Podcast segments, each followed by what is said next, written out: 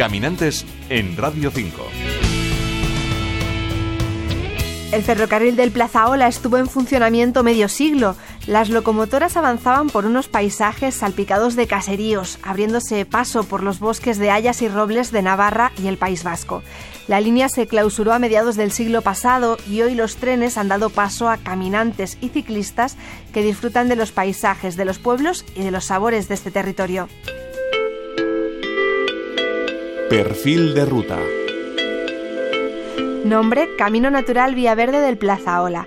Esta ruta conecta Sarasa en Navarra con Andoain en Guipúzcoa. Son 65 kilómetros de recorrido que se pueden hacer a pie o en bici y gran parte del camino es también accesible para personas con movilidad reducida. Hay que llevar luces para los túneles. Ferrocarril del Plazaola nació como un tren minero modesto que unía las minas de Plazaola con la estación del ferrocarril del norte de Andoain, aunque posteriormente se amplió, como explica Arancha Hernández Colorado, gerente de vías verdes de la Fundación de los Ferrocarriles Españoles. Este primer trazado se amplió en 1914 en dirección a Donostia San Sebastián por un lado y a Pamplona por su extremo contrario, completándose una línea de 84 kilómetros. Los ingenieros tuvieron que emplearse a fondo para salvar las dificultades del terreno. La sociedad minero guipuzcoana tuvo que asumir retos tan complejos como el paso por el estrecho valle de Leicharán y superar el paso de Huitzi, la divisoria del Cantábrico Mediterráneo. Para ello se construyó un túnel de 2.630 metros que durante muchos años fue el más largo de vía estrecha de toda España.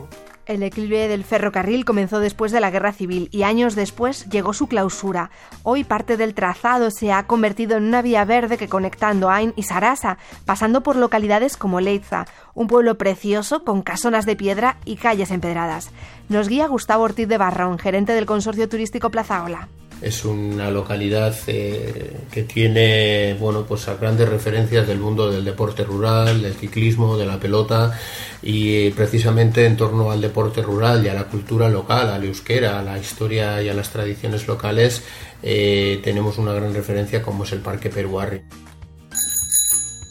Desde Leitza avanzamos por la Vía Verde en dirección a Lecumberri. Nos adentramos en un paisaje atlántico de caseríos dispersos, valles, prados, bosques y montañas. Es una orografía muy accidentada de valle, de montaña, eh, de cursos fluviales muy cortitos pero a la vez muy, muy caudalosos y, y muy rápidos.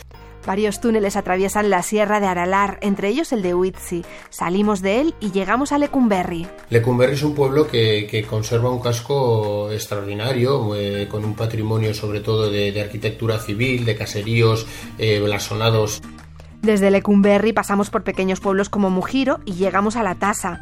Allí, a través de la gran ruta Eurovelo 1 Edervidea, podríamos acercarnos hasta la vía verde del Vidasoa, pero nosotros continuamos por la del Plaza Ola.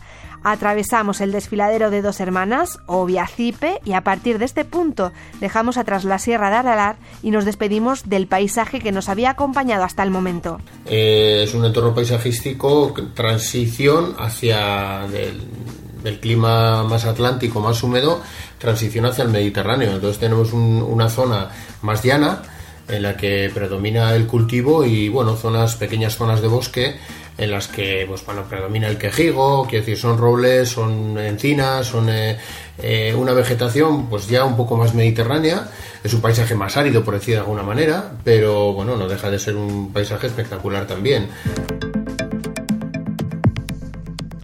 El punto final es Sarasa, cerca ya de Pamplona. Allí despedimos la vía verde del Plazaola. Felices rutas caminantes. Paula Mayoral, Radio 5 Todo Noticias.